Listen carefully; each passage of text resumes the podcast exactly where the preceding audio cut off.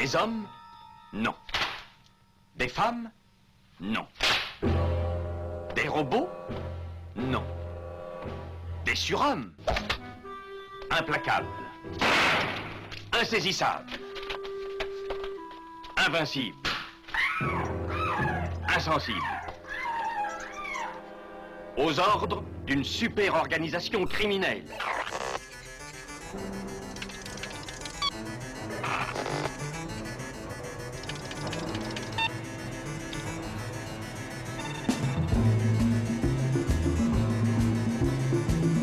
Impossible Rien n'est impossible pour... Culture prohibée. Bienvenue pour ce nouvel épisode de Culture Prohibée. Culture Prohibée, c'est l'émission hebdomadaire de la culture panette du Ciboulot animée par l'équipe des films de la Gorgone. Pour en savoir plus, rendez-vous sur le site www.lesfilmsdelagorgone.fr. Nos précédentes émissions déjà diffusées sur cette antenne sont disponibles sur Deezer, PodCloud et Spotify. Culture Prohibée, c'est aussi un profil Facebook et un blog culture-prohibée.blogspot.fr. Tiens. Mademoiselle Tessier, Mathilde, monsieur, s'il vous plaît. J'aime pas qu'on m'appelle par mon nom de famille. vous avez trois quarts d'heure de retard. Et encore, si je me trompe, vous aviez mat à 8 heures. Vous êtes malgré tout plus exact que d'habitude. À quand remonte votre dernière visite? À mon cours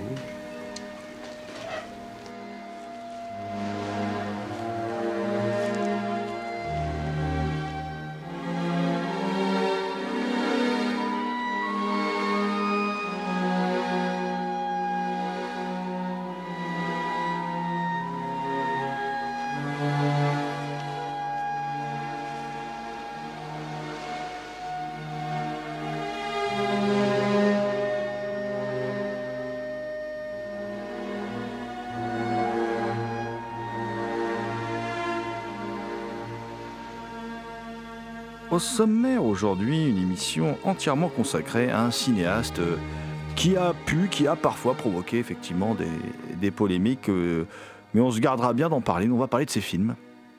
Et euh, pourquoi? Bah Parce que euh, il est remis à l'honneur, enfin, depuis quelques mois, par diverses sorties Blu-ray, DVD, en particulier à travers l'édition de, de ces trois œuvres fondatrices vraiment de, son cinéma chez, Carlotta, à savoir euh, Un jeu brutal, un film de 82 de Bouet et de Fureur, un film de 1987, et Noce blanche, un film de 1989. Donc trois films de Jean-Claude Brissot, on le verra dans l'émission, hein, qui ont vraiment euh, contribué à, à établir sa légende. Et puis, on va revenir aussi sur L'Ange Noir, qui est un film euh, beaucoup plus récent, puisque c'est un film de 1994, euh, qui sort dans la euh, superbe collection de Jean-Baptiste Auré, donc Make My Day chez Studio Canal, et qui est, lui, par contre, le film qui va marquer aussi un autre tournant dans sa carrière, puisque c'est suite à, comment dire, à l'insuccès de ce film que Brissot va se tourner petit à petit vers des productions de moins en moins onéreuses, de moins en moins coûteuses, et à faire un cinéma de plus en plus intimiste, jusqu'à filmer dans son propre appartement. Voilà, quand euh, vraiment il n'avait plus les moyens de faire autrement, mais qu'il voulait à tout prix faire du cinéma. On va vous donc vous parler de tout ça, évidemment que je dis on, euh, ça veut dire que je suis pas tout seul.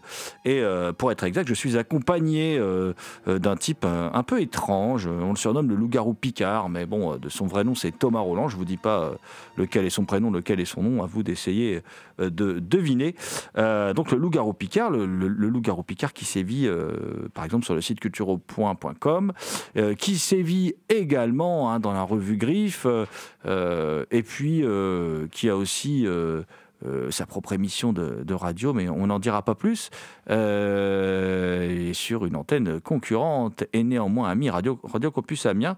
Et cette émission s'appelle À l'écoute du cinéma. Et donc on va tout de suite être à l'écoute de Thomas Roland. Salut Thomas. Salut GG, bien évidemment, salut à toutes. Avant de, causer des, films avec mon ami Thomas, avant de causer des films de, de Jean-Claude Brissot plus en détail, on va se pencher sur son parcours parce que le parcours de Jean-Claude Brissot, c'est un parcours particulier et c'est un parcours qui va donc forcément euh, influer sur son œuvre, sur son cinéma. Euh, lui, c'est quelqu'un qui vient d'une famille euh, vraiment modeste et euh, qui aurait voulu faire l'IDEC. Hein, on rappelle, l'IDEC, c'est l'Institut des, des hautes études cinématographiques, c'est l'ancêtre de la FEMIS hein, d'aujourd'hui. Euh, c'est l'école de cinéma par excellence, la plus réputée, voilà. Et euh, Brissot aurait bien voulu faire ça à l'école, mais euh, bah, il n'a pas les moyens de faire les études qu'il veut. Donc il se retrouve enseignant. Il va être instituteur, il va être professeur. Et tous ses premiers films, en fait, euh, il les réalise et il continue à enseigner à côté. Euh, et il va bosser dans euh, beaucoup de collèges, dans des quartiers que l'on dit difficiles, hein, le collège d'Hydro à Aubervilliers, Georges Politzer à Bagnolet, par exemple, en Seine-Saint-Denis. Et puis, et puis c'est un, un autodidacte, un passionné de cinéma, mais aussi un autodidacte. Et il va euh, acheter en 70 une caméra Super 8 Sonore. Il va commencer à réaliser des, petits films. hein, euh, et euh, il y en a un, La Croisée des Chemins, qui va être diffusé dans, des festivals et qui va taper dans l'œil en fait de Maurice Pialat et Eric Romer, qui sont des, des, pe- des personnes qui vont compter dans, sa vie. Et puis, ce court-métrage, donc La Croisée des Chemins, va permettre à, Brissot d'avoir le soutien de l'INA. Et son premier film, donc La vie comme ça, en 78, euh, va être produit par euh, ce soutien. Il va aussi travailler pour la télévision, il va faire euh, un, un- j'ai pas vu, un film qui s'appelle Les Ombres pour une série qui s'appelle La télévision de chambre et un court métrage qui s'appelle L'échangeur, euh, qui est un court métrage évidemment qui prenait place dans une série destinée aux contes pour enfants. Et puis euh, il va se passer ce qui va se passer, c'est-à-dire que Romer, avec les films du Losange, va produire euh, son premier euh, film professionnel qui s'appelle Un jeu brutal. Et euh, ben, un jeu brutal, qu'est-ce que c'est? Euh, C'est un, c'est un film vraiment singulier, c'est un film vraiment particulier. Bonjour Bruno. N'aie pas peur. Continue ton jeu. Il faut lui apporter la loi. Pour l'instant, c'est une bête, un animal. Tu trouves ça si drôle de faire souffrir ces pauvres bêtes Pourquoi laissais-tu pas te mettre à la place des animaux que tu tortures Il faudra tout lui imposer. Ou le diable prendra possession d'elle. Dès après-demain, elle travaillera avec une institutrice qui vivra ici. Pourquoi est-ce que j'arrive pas à faire ça? Pourquoi est-ce que mes jambes à moi elles marchent pas? Découverte poignardée, comme les quatre précédentes victimes. La police enquête dans tout le quartier à la recherche du moindre indice. J'entends le vent qui passe dans les arbres, et puis je t'entends toucher les graviers. Tu sais pourquoi je suis heureuse? Parce que grâce à toi, j'ai l'impression que je serai plus jamais seule ni malheureuse. Je commence même à trouver les autres intéressants.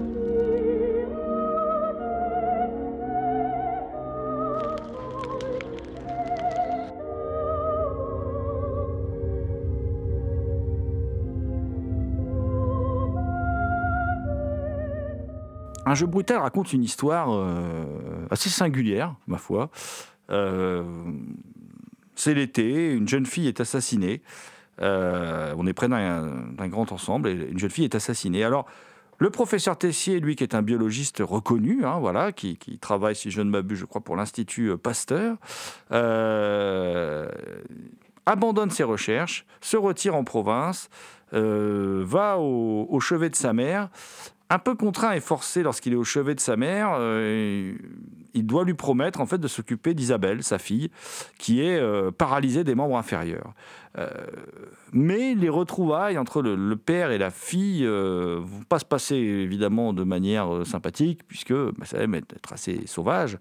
Et en plus, Isabelle va refuser hein, pendant tout le film de sa, sa condition, sa condition d'infirme. Enfin, il va y avoir une progression des, des personnages. Et c'est un film vraiment particulier, mais on retrouve euh, plein, plein de, de- des thèmes qui vont irriguer le cinéma de euh, Jean-Claude Brissot. euh, pendant toute sa carrière, mais plus particulièrement dans ses trois premiers films auxquels moi je suis vraiment plus attaché par rapport au reste de sa filmographie. C'est ces trois films que je trouve assez uniques et que personnellement j'aime beaucoup dans ce, ce mélange de contes, de fantastique, mais en même temps de, euh, d'analyse sociétale, même s'il s'en défend un peu, mais enfin, je veux dire, il y a, tout un aspect social et sociétal dans, ces films qui, est indéniable. Alors, le- le film, qu'est-ce qu'il raconte? Parce que ce, je vous ai parlé d'un assassinat de jeune fille, parce qu'en fait, euh, c'est ça qui est très étonnant en fait dans le film, c'est que ce professeur, c'est un assassin, quoi. Voilà, c'est un, c'est un comment dire, c'est un, un tueur en série, quoi. Voilà. euh, alors les, les, meurtres ne sont, pas- sont pas montrés d'une manière démonstrative. On n'est pas dans un dialogue, on n'est pas dans un film d'horreur américain. hein. On est, on est plutôt dans le, dans le hors champ. Euh, mais c'est un type en fait euh, assez étrange et aussi très solitaire. Et il va rencontrer cette autre solitude, donc qui est, qui est, qui est celle de sa fille. Et une fille aussi, elle, très, très étrange, parce que, enfin, très étrange. J'ai l'impression qu'elle a jamais reçu d'amour, qu'elle a jamais reçu de. Elle ne sait pas ce que c'est que l'empathie. D'ailleurs, euh, il y a beaucoup d'animaux, d'insectes, enfin de, euh, voilà, qui, qui- qu'elle fait souffrir, hein, voilà, ou vis-à-vis desquels elle feint en fait d'être euh, euh, concernée par leur souffrance. Et en fait, la rencontre entre ces deux êtres qui sont vraiment. Alors là, il y a de la mise en scène en plus parce que euh, Brissot, ça a toujours l'air de pas être vraiment mis en scène euh, de manière très travaillée. Alors en fait, c'est très subtil, Brissot. Quoi. On sent qu'il a une grande connaissance euh, de la mise en scène, une grande science de la mise en scène, parce que on se rend compte, par exemple, que ces deux solitudes qui n'arrivent pas à se rencontrer sont cadrées d'une certaine manière. Et, en fait sont toujours séparés par le cadrage. Enfin, il y a- plein d'éléments de mise en scène comme ça qui sont très bien, très bien faits, euh, parce qu'en fait ils n'arrivent pas à se parler, ils n'arrivent pas à se toucher, ils n'arrivent pas, voilà, à se comprendre, hein, les deux, le père et, la fille. Et puis euh, cette fille apparaît aussi comme un animal. Un animal sauvage qu'il va falloir dresser. Là, on retrouve un peu le Arthur Penn. On en avait, euh, on en avait parlé il y a, pas longtemps. euh, Miracle en Alabama, où une jeune fille aveugle doit être dressée, voilà, comme ça. Parce que là, c'est un dressage en fait auquel on assiste un peu en, quelque sorte. Et puis il y a tout ce monde qui gravite autour d'Isabelle, une galerie de personnages un peu étranges qui, se chargent euh, quelque part, plus ou moins directement, de l'éduquer. Il y a évidemment son gardien, qui est euh, en gros l'antithèse de son père, qui est quelqu'un de très avenant. Il y a son institutrice, qui va, euh, qui va comment dire, euh, l'amener en fait à, affronter son handicap, et puis qui va lui faire découvrir d'autres choses aussi. Il y a aussi le frère de l'institutrice, Pascal, qui va lui faire découvrir la nature, la sensualité, et puis l'institutrice va aussi lui faire découvrir aussi la sensualité quelque part à travers une scène. Bon, je ne vais pas en dire beaucoup plus. Et tous ces personnages vont euh, cohabiter comme ça, et euh, petit à petit, euh, ça raconte la transformation de, de cette jeune fille. Et ce père, lui, qui est quand même un peu dingue, quoi, hein, qui est quand même persuadé d'accomplir l'œuvre de Dieu, quand même, hein, voilà, qui est un type assez frappadingue, va donc rencontrer une fille qui, elle, va devenir quelque part aussi une sainte. Voilà, il va rencontrer sa fille. Et c'est, c'est un film où déjà il y a quand même déjà un peu de mysticisme. hein. Il n'y en a pas beaucoup, mais c'est déjà présent. Parce que le mysticisme, c'est quelque chose de, très important. Ça va devenir d'ailleurs, à la limite, ce qui est le plus important chez Brissot dans la dernière partie de sa carrière. Euh, ça et la recherche de la compréhension des mécanismes du plaisir féminin. Enfin, en tout cas, il y a. Il y a vraiment euh, quelque chose dans ce film qui est de l'ordre de la rencontre entre euh, euh, la sauvagerie et l'hum- et l'humanité, quoi. Et c'est un premier film très ambitieux. Alors c'est pas le meilleur film de Brissot, c'est pas c'est pas un chef-d'œuvre, mais c'est quand même un film vraiment passionnant.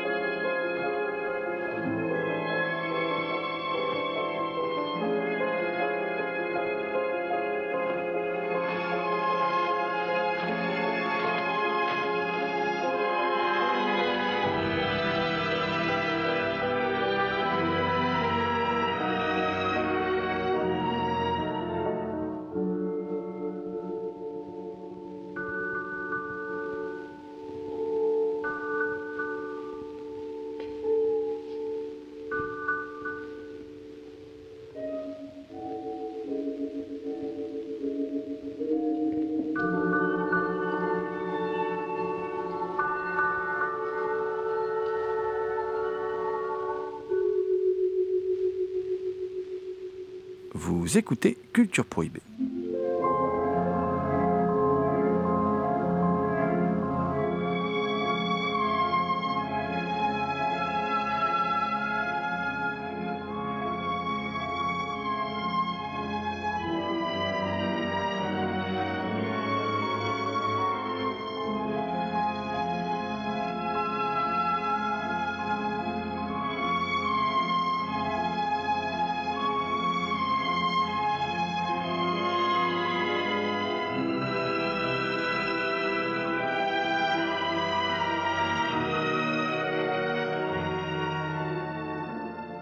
Déplaise à certains, effectivement, Jean-Claude Brissot, euh, selon moi, est, euh, est l'une des voix les plus originales et l'un des plus grands cinéastes euh, français. Même s'il est mort, il reste un grand cinéaste, comme l'attestent ses films qu'on peut toujours voir. Et un jeu brutal et effectivement un film assez, assez étrange, assez une voix. il confirme une voix qu'il avait déjà exploré hein, par rapport euh, à ses téléfilms. Hein. Je pense à La vie comme ça, qui est un film très ancré dans le social et, je trouve très engagé. C'est un cinéma très engagé en fait, Brissot. Hein. Sur, il parle beaucoup d'inégalités sociales, euh, euh, des, de, des puissants qui veulent écraser toujours les, les, plus faibles. Euh, y a, et on retrouve un peu ça dans, dans un jeu brutal bah, par rapport à ce personnage incarné par, par Bruno Kremer, qui est quelqu'un qui est de puissant, puissant physiquement parce qu'il en impose. Hein, Bruno Kremer, c'était quelqu'un qui en imposait physiquement, euh, qui veut imposer une, un régime strict, euh, un emploi du temps strict à sa fille pour pour l'élever. Euh, sa fille qui en fait est, est, qu'il y a de plus fleur bleue, mais elle, elle refoule ça parce qu'elle est malheureuse. Euh, elle peut, elle peut pas mener une vie comme les autres. Elle peut pas courir dans les champs. Euh, elle n'a pas de vie amoureuse. Euh, elle rencontre personne. Et effectivement, c'est quelqu'un qui est très seul. Elle est plus seule que solitaire, en fait. Hein. Et effectivement, c'est quelque chose qu'on voit dans, dans, ce film, ce, ce, mélange. je crois que le cadre est aussi pour quelque chose. Hein. C'est un cadre 4 tiers, un 37. Hein une façon de filmer euh, qui, est, qui peut s'apparenter au naturalisme, mais qui ne l'est pas. Il, a, quelque chose comme ça, euh, qui est très proche des personnages. C'est quelque chose qu'on retrouve beaucoup euh, au cours de sa carrière, qui lui a été reproché vers la fin de sa carrière d'ailleurs. c'est la façon dont il filme les corps féminins. Et c'est déjà présent dans ces films, dans, dans ces téléfilms précédents. Et euh, on retrouve ça dans, dans, un jeu brutal. Il y a des choses très sensuelles. Euh, la façon dont il filme son, son personnage principal, cette jeune femme là, euh, il y a des plans très sensuels, mais aussi euh, cette actrice qui revient dans presque tous ses films. Notamment, il y a cette actrice qu'on retrouve dans tous ses films, Lisa Heredia. J'ai l'impression que c'est un peu sa muse. Je ne sais pas si ça a été sa compagne ou pas. Bon, enfin, puis je m'en fous en fait. qui, est, une sorte de muse. On retrouve dans beaucoup de ses films. Hein. je crois qu'après après, L'Ange Noir, on la voit plus. Hein. Même dans le. oui, elle a un petit rôle dans Les Savates du Bon Dieu, mais elle a des rôles quand même importants dans, dans ses trois premiers films au moins. Et elle, est, elle joue le rôle d'institutrice dans un jeu brutal. Et c'est une femme qui, est, euh, qui incarne une, une, une, une, forme de féminité, euh, de féminité idéale quelque part j'ai l'impression. Euh, elle est filmée comme un tableau, elle est filmée comme une nymphe allongée sur un lit, euh, dans un jeu brutal, il y a ça, et c'est euh, aussi l'un des premiers, en dehors de son propre corps, l'un des premiers contacts de, la personnage principale, Isabelle, avec une sensualité haute que la sienne. Hein. Elle voit cette femme nue, euh, je crois même qu'elle se caresse à un moment. Euh. donc c'est quelque chose, c'est l'un des premiers contacts à une sensualité haute que la sienne. Euh, il y a chez Brissot, je ne sens pas, à travers tous les films que j'ai pu voir ou revoir dernièrement, là, je ne sens pas de concupiscence dans la façon dont il filme les femmes et le corps des femmes. Je, sens plus de, de, de sensualité, d'admiration euh, mais pas de, pas de concupiscence, de, je, ne vois pas de regard euh, euh, pervers derrière, et j'y vois vraiment une recherche de la beauté, une recherche du, plaisir quelque part, du plaisir de l'œil, hein, une recherche de la beauté. Il y a vraiment quelque chose de très, de très esthétique dans, le cinéma de Brissot. Et on retrouve ça aussi, je trouve, dans, De bruit et de fureur, qui est un film, alors là, qui est vraiment complètement à part. Hein. Tu nous dis ton petit texte à haute J'ai passé ma belle jeunesse à la CAF. Ça veut dire caisse d'allocation familiale. C'est pour les enfants qui ont des problèmes de famille, comme moi. La réputation de la CAF est une réputation de voyous, de voleurs et de bandits. Mais moi, je crois que c'est seulement des garçons malheureux à cause de leurs parents, comme moi. Un jour, un garçon est arrivé à la CAF. Il avait un serin qu'il avait trouvé. Tout le monde disait que le serin y portait malheur. Une nuit, le garçon m'a donné son oiseau. Je l'ai mis dans une autre cage. Et de temps en temps, je le laisse voler dans la maison. Alors c'est vrai? C'est vraiment vrai? Je suis pas un bon rien Mais non. Comment est-ce que tu as pu croire une chose pareille?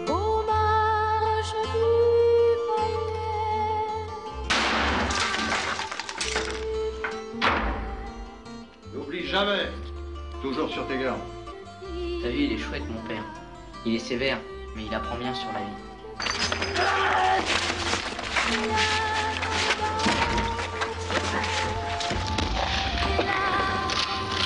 Celui qui touche à mon fils, je le massacre.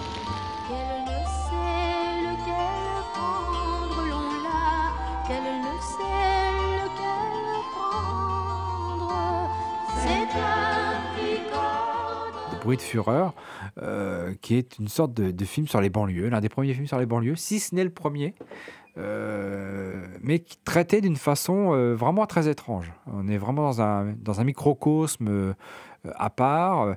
On est bah, toujours très ancré dans le social, toujours cette impression de, de mise en scène naturaliste qui ne l'est pas en fait. Et tout d'un coup, il y a une incursion du fantastique encore plus que dans un jeu brutal, car le fantastique dans un jeu brutal n'apparaît que dans les dernières minutes. hein. C'est très diffus, c'est très étrange hein, d'a- d'ailleurs. hein. Euh, dans, dans- bruit de fureur, il y a cette incursion du fantastique, euh, aussi euh, très étrange, aussi par la- par l'apparition de cette jeune femme, Lisa Heredia, avec un, avec un faucon. Il y, a, quelque chose de très mystique, une façon de, déifier la femme et son corps euh, que je retrouve euh, dans tout le cinéma de, de Jean-Claude Brissot. Euh, Puisque tu parlais de bruit de fureur, effectivement, ces scènes avec cette femme sensuelle, avec un, faucon, en fait, c'est une. ça apparaît à Bruno. Bruno, il a, il a, il a 13 ans dans De bruit et de fureur. C'est un, c'est un film qui vient peu de temps après, parce que c'est un film de 88. hein. Comme tu le dis, ça doit être un des premiers films. Il y avait aussi le Théo Harem d'Archimède, tous ces films-là. C'est à peu près la même époque, il me semble, hein, qui, était, intéressant aussi. Euh, et. euh, Là, Bruno vient de perdre sa grand-mère et il reporte toute son affection sur un petit oiseau. Il a un petit oiseau, voilà, euh, sur lequel il reporte toute son, son affection, mais dans des scènes oniriques. Parce que l'onirisme, c'est quelque chose qui est très présent dans le cinéma de Brissot. C'est quelque chose qui va tout le temps revenir. C'est ce qui fait que son cinéma. C'est vraiment un réalisateur à part dans le paysage du, cinéma français. Alors, ne serait-ce que parce qu'il est autodidacte, mais aussi parce qu'il y a cette touche d'onirisme. Et il y a ce rapport au fantastique. Moi, on devine qu'il aime Tourneur, on devine qu'il aime Hitchcock aussi, euh, on devine qu'il aime aussi tous ces cinéastes-là, mais il se les approprie tout en ayant un cinéma très personnel et en fin de compte très français, parce qu'il parle vraiment. Là, il y, a- des thématiques politiques aussi dans ce film. Il y a des thématiques sociétales qui sont vraiment propres à la France, à l'histoire de France, euh, à l'histoire récente. Et c'est très très intéressant. Et donc ce Bruno, c'est un gamin qui est un peu paumé, qui est un peu rêveur, qui est gentil, qui est attachant, et qui tombe en fait euh, en amitié parce qu'il arrive dans une euh, dans, un, un CES qu'on appelait un CES, un collège d'enseignement secondaire que nous les vieux avons connu, n'est-ce pas, mon cher Thomas Et il se lie d'amitié avec la terreur en fait de l'école, hein, qui s'appelle Jean Roger. Et oui, ça va peut-être faire rigoler certains, mais on peut être Jean Roger et être une terreur. On peut s'appeler Jean Roger et faire peur à tout le monde. Et donc, euh, mais c'est une vraie terreur, hein, Jean Roger. Il rigole pas, par contre. C'est un concentré de violence, euh, c'est un concentré de bruit et de fureur. Voilà. Euh, mais, mais on comprend mieux quand on rencontre le père de Jean Roger, qui est une, figure pour, lequel, euh, pour laquelle pardon, Bruno a une sorte de fascination-répulsion, qui est incarnée par Bruno Kremer, qui, une fois de plus, acteur génial, hein, on le sait, hein, on adore Bruno Kremer. Euh, pas, pas beaucoup, pas assez employé à mon goût par, le cinéma français, mais acteur extraordinaire, euh, que ce soit, je sais pas, chez Friedkin, dans La chair de l'orchidée, dans, même son maigret était bien, quoi. Enfin, je veux dire, c'est- un super acteur, quoi. C'est un acteur immense. C'est un acteur en plus un peu à la Gabin. C'est un acteur à la fois physique, à la fois qui peut être tendre, comme comme il sera dans le film suivant. On en parlera où où, le, colosse se révèle être un colosse au pied d'argile, quoi, face à Vanessa Paradis, la toute fluette, la toute euh, la freluquette, et lui, il, il- il tombe en décomposition devant cette fille. euh, Mais on en reparlera après quand on va aborder le film. Mais et là, il est une sorte, mais c'est un, il est monstrueux. C'est une sorte de monstre, c'est une sorte d'ogre, c'est une sorte. Ce film, c'est un conte un peu quelque part, et c'est une sorte de monstre. C'est un, peu un anarchiste en fait. C'est un il se revendique d'être anarchiste hein, d'ailleurs dans le film, mais c'est un anarchiste individualiste. En fait, c'est plus un individualiste qu'un anarchiste d'ailleurs, qui a décidé en gros de vivre de rapine, mais de de, de plus travailler. Voilà. Et euh, il ne montre à son fils Jean-Roger que la violence. Il comprend que ces rapports-là. Jean-Roger ne voit que ça, alors que Jean-Roger pourrait être quelqu'un d'autre. On le comprend dans les rapports particuliers qu'il y a avec l'institutrice, euh, la professeure, pardon, euh, professeur qui croit en eux. Et ils vont la décevoir d'une manière euh, quand même assez radicale, on va dire.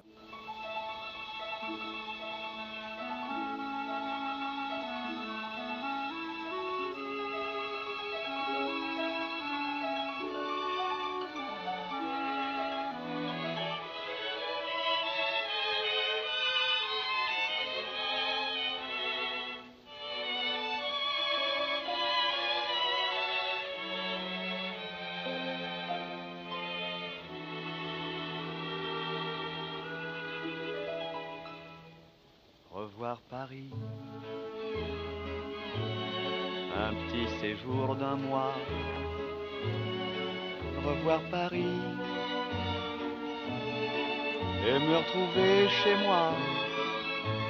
Seul sous la pluie. Parmi la foule des grands boulevards. Quelle joie inouïe d'aller ainsi au hasard prendre un taxi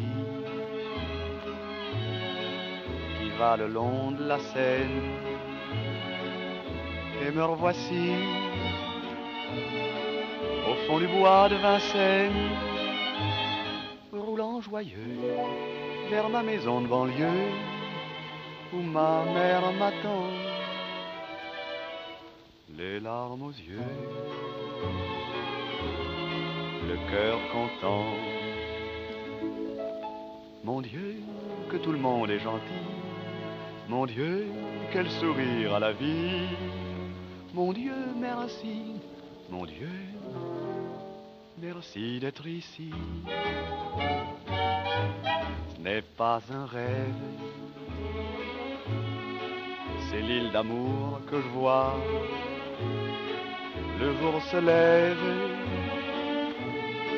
et sèche les pleurs des bois dans la petite gare.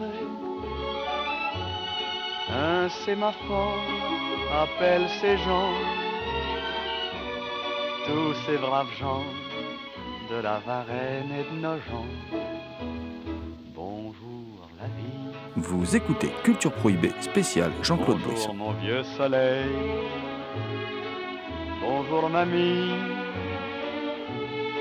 bonjour l'automne vers mai. Je suis un enfant, rien qu'un enfant, tu sais. Je suis un petit Français. Rien qu'un enfant, tout simplement. Paris. Et moi, je me rappelle, c'est le premier film de Brissot que j'ai vu, euh, quasiment au moment de sa sortie. Je comprenais pas tout.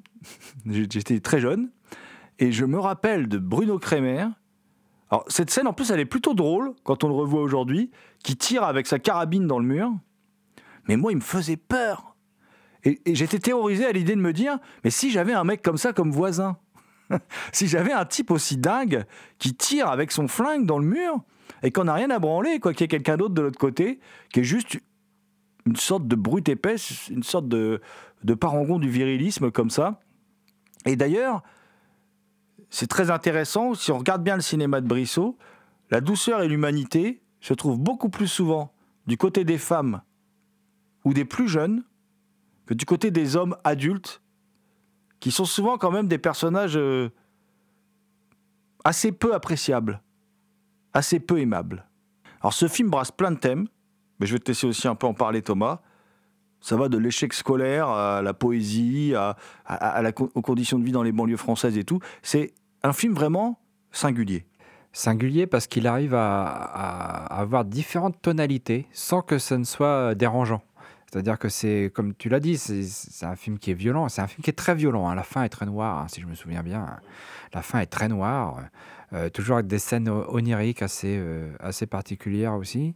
Mais c'est un film euh, qui arrive à, toucher l'humanité des personnages. Parce que ce personnage de Bruno Kremer, effectivement, il est imposant, il est, il est, il est agressif, il fait peur, mais en même temps, on, sent, on sent de l'humanité dans tous ces personnages. On sent qu'il y a quelque chose, on sent qu'il y a... on a envie de les détester, mais, bon, c'est trop facile. Euh, Il y a quelque chose de trop facile à, vou- à vouloir les détester. Ils, arrivent à, avoir... lui et ses acteurs arrivent à, nuancer chacun d'eux. Et euh, euh, effectivement, tu dis qu'il met plutôt tout ce qui est tendresse, etc., du côté des femmes. Et ça rejoint un peu ce que je disais. Pour moi, il déifie les femmes. Notamment la façon dont il les filme, notamment euh, la façon dont il a les filmés nus. Ça rappelle des, statues grecques, ça rappelle des tableaux euh, euh, de grands peintres, etc. Et pour moi, ce sont, c'est une façon qu'il a de, déifier les femmes et de montrer qu'elles peuvent offrir un autre monde. Il en a une vision plus pessimiste dans Noces Blanches, hein, mais euh, je, c'est- moi, c'est ce, que je, ressens à la vision d'un jeu brutal, de, de bruit de fureur, et euh, aussi d'autres films de sa filmographie où les femmes aussi ont un rôle très important. Et notamment dans Des bruits de fureur, ce qui me fait dire ça, c'est que la femme qui est mise en avant, qui est, euh, euh, montrée dans sa beauté, dans sa beauté nue, j'entends, hein, c'est l'institutrice. C'est la femme euh, qui est une passeuse. Je partage ton avis, Thomas. Effectivement, il y, a cette, humanité, elle est très présente. Voilà, elle est très présente. D'ailleurs, la fin est très, très dure, très noire, très violente, mais en même temps, elle est porteuse d'un message d'espoir, la fin. Et, en fait, malgré le personnage de Kremer, le- malgré son père à Jean Roger, en fin de compte, à la fin, c'est Bruno qui réussit à contaminer Jean Roger. C'est la, bonté de, Bruno qui arrive à le contaminer. Donc tout n'est pas perdu. Il y a un espoir chez, chez Brissot. Chez Brissot, il y a de l'espoir. Ah, mademoiselle Tessier. Mathilde, monsieur, s'il vous plaît. J'aime pas qu'on m'appelle par mon nom de famille. Vous arrivez en retard, vous ne daignez pas vous excuser. La seule chose que vous trouvez à dire, c'est de ne pas vous appeler par votre nom de famille. Alors, quelle terrible catastrophe justifie donc votre retard, mademoiselle Mathilde? Quel âge elle a 17 ans. Mademoiselle Tessier est très secrète. À lui seul. j'ai rien. Même pas un cahier, un classeur? Non, je vous dis que j'ai rien.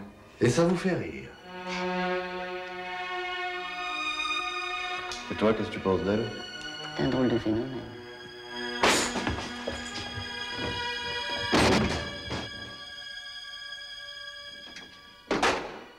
Combien de fois par mois vous baisez avec votre femme? On m'a traité de gare, cette salope. Mathilde C'est elle. À 8 heures, elle était au lycée. Alors c'est complice. Alors tu viens, oui Tu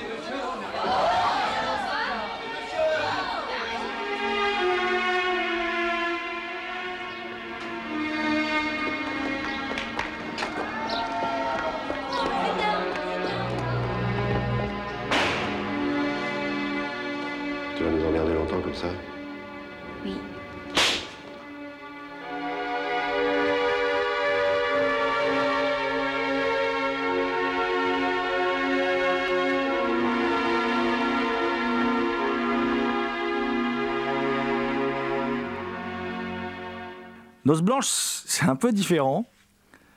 C'est un film, euh, c'est le plus connu, sans doute, des films de Jean-Claude Brissot. C'est son énorme succès hein, à, Jean-Claude Brissot. C'est un film de 89. C'est le film dans lequel il fait jouer Vanessa Paradis, qui, s'appelle, je crois, Mathilde dans le film, qui est une élève qui va, euh, en gros, euh, qui en tout cas, c'est une élève, c'est l'élève pas là, c'est l'élève absente, c'est l'élève c'est l'élève qui travaille pas bien, voilà.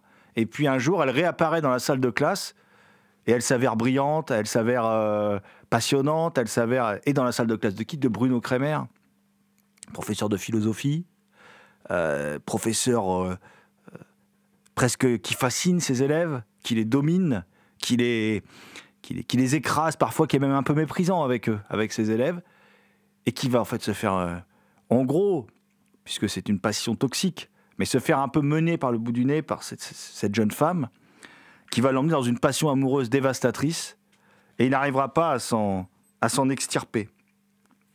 Petite anecdote quand même, le rôle interprété par Bruno Kremer, le rôle de ce professeur, euh, professeur dont la femme d'ailleurs est Ludmila Michael dans le film. Et là c'est pareil, ce que tu dis, ça donne peut-être, c'est un peu différent dans la manière de représenter les femmes. En même temps, oui et non. Quand on voit comment il filme Vanessa Paradis dans la lumière, il y a un côté aussi euh, euh, où il la déifie aussi quelque part. Et Ça fait très tableau de peintre, de, maître néerlandais. hein. Voilà, et puis, et puis en fin de compte, c'est un film assez peu érotique, alors que le film a été un peu vendu, pas par lui, mais en tout cas, euh, à l'époque, il a été vendu comme ça, film sulfureux, actrice de 16 ans, elle est nue dans le film, et tout ça. Alors qu'en fait, c'est, qu'une petite partie du film, l'érotisme, c'est quelque chose de très succinct dans le film. Euh, et je parlais de Ludmila Michael, qui rejoint aussi un peu ce personnage d'institutrice. Ludmila Michael, il y a un dialogue dans le film, je ne sais pas si tu te rappelles, euh, il y a un dialogue dans le film où euh, Mathilde téléphone chez eux et elle voit comment il s'adresse à cette jeune femme. Et on- devine que Ludmila Michael, elle devine qu'il est totalement fou amoureux de cette jeune fille, alors que lui-même, au moment du coup de fil, il ne le sait pas lui-même. Il n'est pas encore tombé dans la passion euh, qui va être... puisque la passion n'est pas encore là, elle va arriver après. Donc il y a quand même toujours chez les femmes, chez Brissot, elles ont toujours un train d'avance sur les hommes.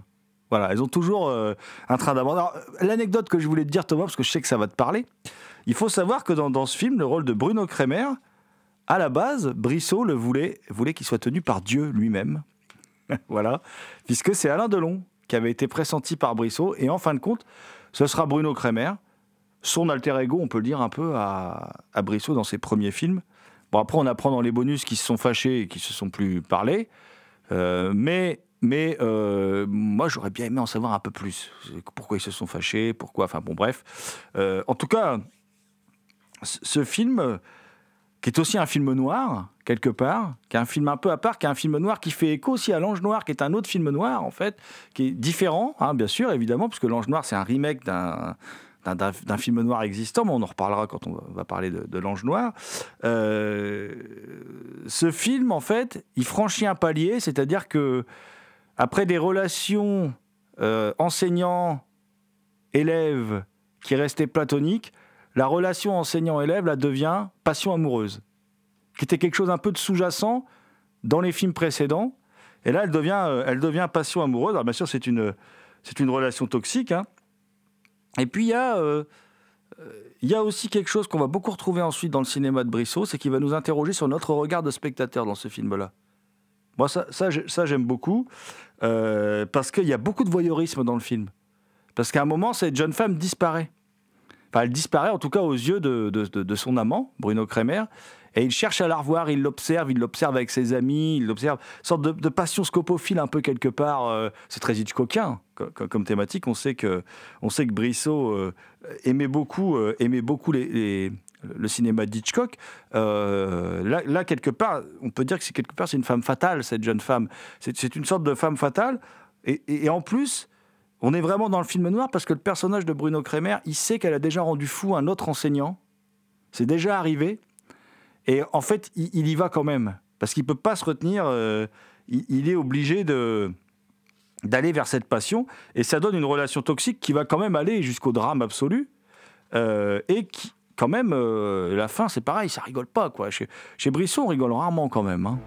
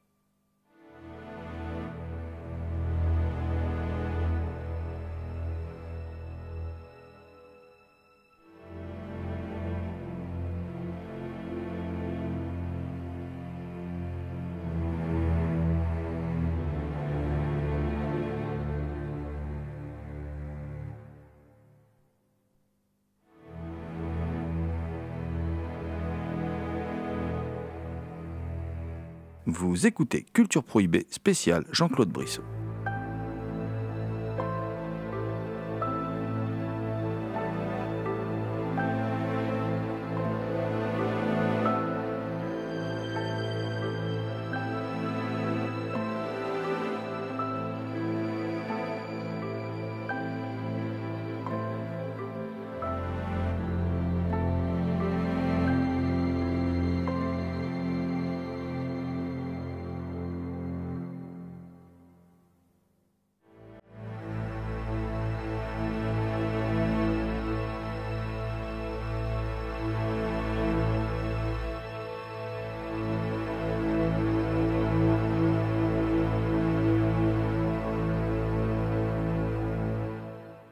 Va dire que c'est une forme de brouillon euh, antithétique du personnage qu'incarne euh, Sylvie Vartan dans L'Ange Noir. Ah, c'est une tragédie aussi, je ne l'ai pas dit, mais tous ces films sont des tragédies quand même. Euh, donc j'enchaîne sur L'Ange Noir, euh, euh, qui lui est un film noir, un film d'enquête. hein. Ça commence par un meurtre où on peut voir Sylvie Vartan euh, assassiner un homme de sang-froid euh, d'un coup de revolver dans le dos, enfin d'un coup, de plusieurs coups de revolver même dans le dos. Euh, on, on ne sait pas trop pourquoi, on va apprendre au fur et à mesure pourquoi, et c'est toujours une histoire un peu, un peu trouble, hein, avec des personnages très troubles. On, va entrer dans des. Là, on, entre. Là déjà, on entre dans une autre, euh, dans un autre cinéma de Brissot qu'on retrouvera plus tard dans Choses secrètes, Les Anges exterminateurs, etc. Beaucoup plus érotique et euh, on explore, on explore un peu plus euh, les âmes, les âmes humaines les plus sombres. Et notamment les bas- on va dire les bas-fonds, même si on n'explore pas vraiment les, les bas-fonds, hein, je parle en termes de géographie, euh, les bas-fonds, euh, bas-fonds, euh, bas-fonds des- d'une ville, quoi. Mais euh, voilà, pas, pas comme Jules Dassin, quoi. C'est pas comme euh, euh, Night on the City. Euh, bien que il y a quand même toujours cet aspect social où on s'approche toujours euh, des gens les plus, les plus humbles, hein, les, les travailleurs les, les plus humbles. Euh, et là, on se rapproche vraiment plus du, film policier, du film d'enquête, euh, euh, avec beaucoup plus d'érotisme. Là, on approche vraiment carrément, on s'approche un peu plus de tout ce qui est pornographie, érotisme, etc., dans le sens où il explore ces, univers-là. Euh, et c'est là où je pense qu'il commence à prendre vraiment ses, ses, ses aises pour filmer les femmes, notamment dans leur nudité. Et toujours, moi je continue de dire que je ne vois jamais de regard concupiscent euh, dans sa façon qu'il a de filmer les femmes nues. Et là, il commence vraiment à explorer, et c'est un peu embryonnaire, il commence vraiment à explorer, euh, il est dans sa quête de, dans la recherche du plaisir féminin, dans la recherche de la compréhension du plaisir féminin. C'est là où ça commence, selon moi. Attends.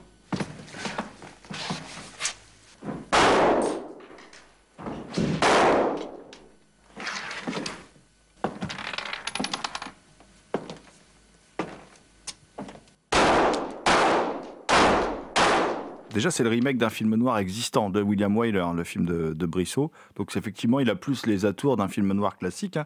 un film noir de 1940 avec Bette Davis qui s'appelle La Lettre. Et euh, moi, je trouve quand même des liens avec De, de et de Fureur. Parce que, par exemple, le personnage de Sylvie Vartan, comme le personnage de Vanessa Paradis, restent des personnages mystérieux dont, en fin de compte, on ne sait pas grand-chose une fois les deux films terminés. C'est des personnages qu'on ne décrypte pas, voilà, et que Brissot ne décrypte pas volontairement. Il leur laisse leur part de mystère. Alors peut-être tu parlais de cette histoire de déification, des... ce qui n'est pas faux hein, d'ailleurs quand on regarde sa mise en scène, la manière dont il filme les personnages. D'ailleurs, une fois de plus, le personnage de Sylvie Vartan, il est à part. Lui, il est jamais nu ce personnage. On ne la voit pas nue. Elle n'est pas, elle est érotisée, mais pas de la même manière que les autres personnages. C'est aussi un film qui fait en plus. euh, un peu, comment dire, écho avec l'actualité d'aujourd'hui sur les conditions des femmes. euh, voilà, voilà ça c'est intéressant aussi parce qu'on se, euh, il l'aborde d'une certaine manière, ce qui est intéressant. Et moi, je trouve, pour rebondir sur ce que tu dis, que en fait, jusqu'à ce film-là, parce que là, euh, là, on là, dans ce film-là, on analyse une certaine classe de la société, la bourgeoisie. Il s'était consacré avant à analyser différentes classes. On avait un peu les- ce qu'on appelait les classes moyennes supérieures, une petite bourgeoisie, voilà, avec ce professeur. Et on avait la, le lumpen prolétariat euh, avec euh, ces gamins dans De bruit et de fureur. Et puis, euh, euh, le- comment dire, déjà un peu de bourgeoisie avec le premier film. Voilà. Et là, on est vraiment dans la vraie bourgeoisie, hein. c'est-à-dire celle où règne sexe, argent, ou, de gens qui n'ont pas forcément besoin de travailler pour gagner de l'argent. La vraie bourgeoisie, quoi. Voilà, c'est celle qui ne met pas les mains dans le cambouis. Et j'ai l'impression que il a un peu analysé dans, la première partie de sa filmographie les différentes classes qui composent la société française et qu'il y a un point de basculement qui s'opère. Peut-être qu'il en prend conscience en faisant le film et qui décide du coup de consacrer non plus ses prochains films à l'analyse d'une classe de la société, d'une frange de la, société, euh, et de se consacrer, de se consacrer du coup euh, à une catégorie encore à part. Certains disent que c'est les quels sont les prolétaires des prolétaires, c'est-à-dire la femme en elle-même et son plaisir. C'est-à-dire c'est la chose qui lui paraît à lui le plus éloigné de lui, hein, en quelque part, qui était une sorte de gros nounours hein, qu'on a rencontré, qui était un personnage massif, euh, voilà, peut-être encore plus imposant que Bruno Kremer euh, physiquement, et euh, d'a- d'aller vers ça et de- d'essayer de comprendre ce qui anime les femmes, ce qui est déjà quelque chose qui travaille son cinéma, mais qui va devenir du coup le sujet central, je trouve, de son cinéma. Peut-être pas à partir de ce film-là, mais après ce film-là. Peut-être aussi parce que ce film-là va être un four et qui va financièrement plus pouvoir faire de gros films et que du coup il va pouvoir se, se lâcher sur, les su- sur, sur, ses sujets de prédilection. Et puis j'en terminerai là-dessus sur, sur le film. Euh, C'est aussi, je trouve, un film, parce que moi c'est pas vraiment euh, le film de Brissot que je préfère. Je, trouve que je sais pas s'il veut donner un caractère, euh, si c'est pour donner un caractère onirique à son film, mais je trouve que les acteurs surjouent. Je, je- je trouve que les, les acteurs sont. Je sais pas, à mon avis, c'est volontaire de la part de Brissot de les diriger comme ça, mais du coup, j'ai l'impression d'être dans, d'être dans un film qui n'est pas dans la réalité. il y a cette sensation euh, hors du temps, les décors, les habits. Effectivement, ces gens vivent dans une autre dimension. Et on ne retrouve pas forcément ça quand euh, le personnage incarné par Chicky Cario enquête et qui rencontre certaines euh, franges de la population euh, parmi les, moins aisés, les, plus populaires. Et euh, moi, je terminerai sur. Alors, moi, je pense que c'est là où il commence justement. euh, c'est pas après ce film. Moi, je pense que c'est à, partir de ce film-là qui euh, commence à s'interroger sur le plaisir féminin. Ce qui me fait dire ça, c'est une scène, un moment où, il, filme une orgie qui est plus ou moins imaginée, et aussi surtout la scène de fin où il y a une vidéo. Il y a une histoire avec une vidéo, je ne la dévoile pas parce que ça serait trop dévoilé du film. Mais il y a une histoire de vidéo et c'est là que, ben, pour moi, c'est là que ça commence. quoi. C'est là que ça commence dans- cette vidéo. Il a une façon de, filmer que je trouve très belle. Je, trouve cette séquence très belle, très, très érotique, très sensuelle, euh, très. euh, Il y a de l'amour, quoi. Il y a, il quelque chose comme ça. Et encore une fois, je ne vois pas de regard pervers, euh, malsain derrière. Euh, j'y vois de l'amour, de la sensualité. Euh, euh, J'y vois tout ça quoi, dans, son cinéma. Et pour moi, ça se confirme dans les films suivants, comme Les Savates du Bon Dieu, euh, Choses secrètes, etc. Après, il, passe encore un palier avec Les Anges Exterminateurs, qui est un film, on peut dire, même si c'est sensuel, etc., c'est pas loin de la pornographie parce que les, les actes sont pas simulés. Mais pour moi, c'est là que ça commence. Moi, je trouve que Les Anges Exterminateurs est un grand film érotique. hein. Mais le, le- le- un, de mes préférés dans ces dernières années, parce qu'on ne peut pas dire que la production érotique soit forcément d'une grande qualité. Et là, je trouve que il atteint des summums dans ce film. Mais euh, moi, qu- quand je dis il, fait ça après, parce que en fait, ce que je veux dire, c'est que j'ai l'impression qu'il en prend conscience en même temps qu'il filme fait le film, en même temps qu'il le réalise. J'ai pas l'impression qu'à l'écriture du film, il se rend compte qu'il est en train de basculer de thématique. Il est encore pour moi dans l'analyse d'une classe de la société. Là, il analyse la bourgeoisie. Et pour moi, enfin après c'est un débat d'initié, hein, mais je veux dire, euh, je trouve que ça bascule vraiment complètement. Alors effectivement, quand tu parles du final, effectivement, enfin de, de la vidéo, effectivement, il y a un lien, ça c'est clair, net, précis. Mais j'ai l'impression que c'est en faisant le film qu'il en a pris conscience et qu'il a basculé après. Et puis que aussi c'est une conjonction d'événements. Je le redis, hein, mais c'est vrai que ce film va pas marcher, quoi. Il va pas marcher, et comme il va pas marcher, ben évidemment, il, va faire que Brissot va devoir euh, euh, quasiment s'autofinancer pour faire des tout petits films. Mais alors là, euh, il n'y a pas de sortie sur ces derniers films en Blu-ray DVD dans l'actualité, mais une dernière partie de carrière qui, si elle est moins riche pécuniairement, c'est des films évidemment euh, moins, moins, moins fastueux euh, en termes de production, mais pas moins intéressante. Moi, j'aime beaucoup euh, La fille de nulle part, un film qui filme chez lui, avec, avec des amis. c'est filmé chez lui, comme Que le diable nous emporte, qui, moi, qui, me satisfait pas au niveau de l'image, mais il est toujours dans cette thématique de, de, comprendre le, plaisir féminin. Et c'est aussi un film qui est filmé chez lui, avec les moyens du bord. euh, Ça se voit, ça se sent. Malheureusement, euh, ce film. euh, bah, il a eu euh, une salle à Paris, c'est tout. Donc il fallait aller à Paris pour le voir. Euh, il a fait aussi un film en 3D euh, qui est passé euh, une année au FIFAM, euh, au Festival du film d'Amiens, que je n'ai pas vu malheureusement. Euh, mais c'est tout dernier film que le diable nous emporte, ce film en 3D, effectivement, pour aller voir en DVD Blu-ray, euh, je crois que c'est mal barré, quoi.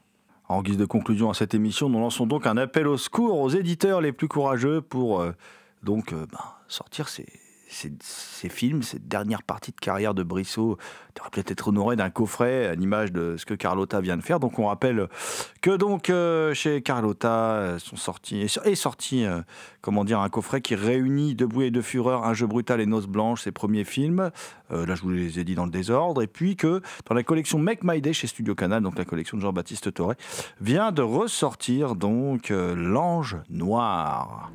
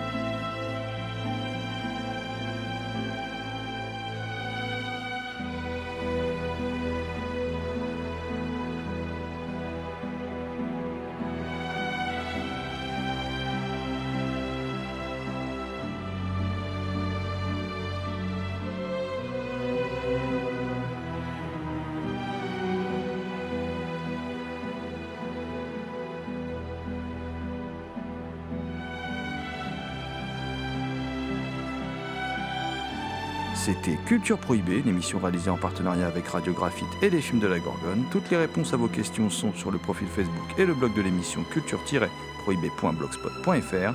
Culture Prohibée est disponible en balado-diffusion sur Deezer, Podcloud et Spotify. Culture Prohibée est une émission préparée et animée par votre serviteur Jérôme Potier, dit la Gorgone, assisté pour la programmation musicale d'Alexis dit Admiral. Lee, une émission animée avec Thomas Roland dit le loup-garou Picard, and the last but not the least. Je veux bien sûr parler de Léomania à la technique. Salut les gens, à la prochaine.